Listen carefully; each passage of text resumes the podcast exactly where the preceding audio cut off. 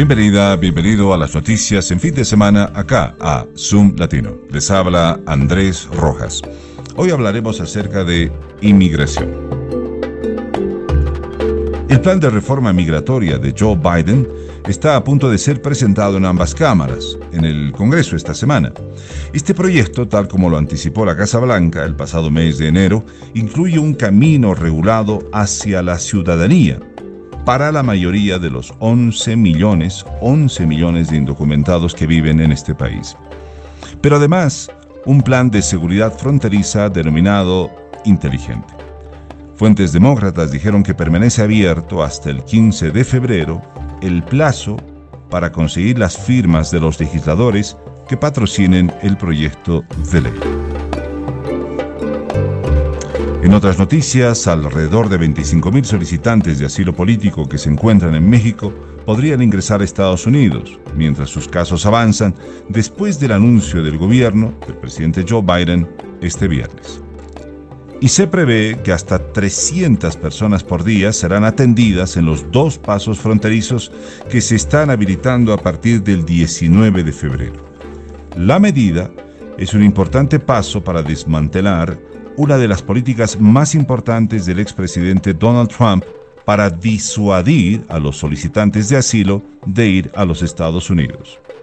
Se estima que alrededor de 70.000 personas, no es poco, 70.000 personas en esta situación entraron ya al programa Permanecer en México, cuyo nombre oficial es Protocolos de Protección de Migrantes, desde su inicio, en enero del 2019.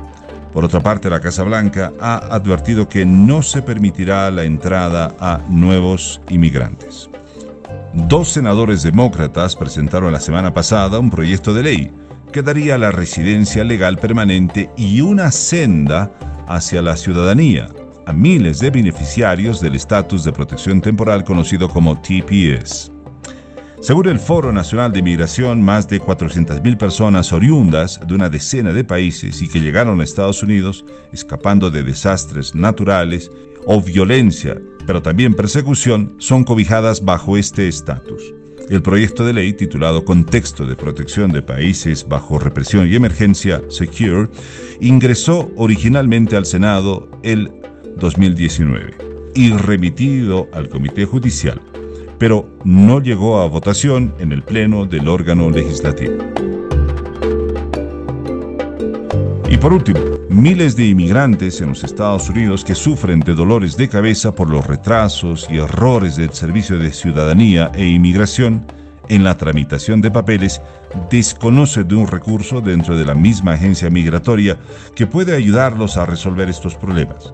Se trata de la oficina del CIS Ombudsman, establecida por el Departamento de Seguridad Nacional para prestar asistencia a solicitantes y empleadores que necesitan solucionar problemas causados por una equivocación, un error o una demora de UCIS. Si usted quiere saber cómo acceder a este servicio, encuentre el enlace en nuestra página zoomlatino.com. Bien, hasta aquí las noticias. Gracias por escucharnos. Eh, manténgase siempre en contacto con nosotros. Les habló Andrea Rojas. Que tenga un buen resto de jornada. Bendiciones.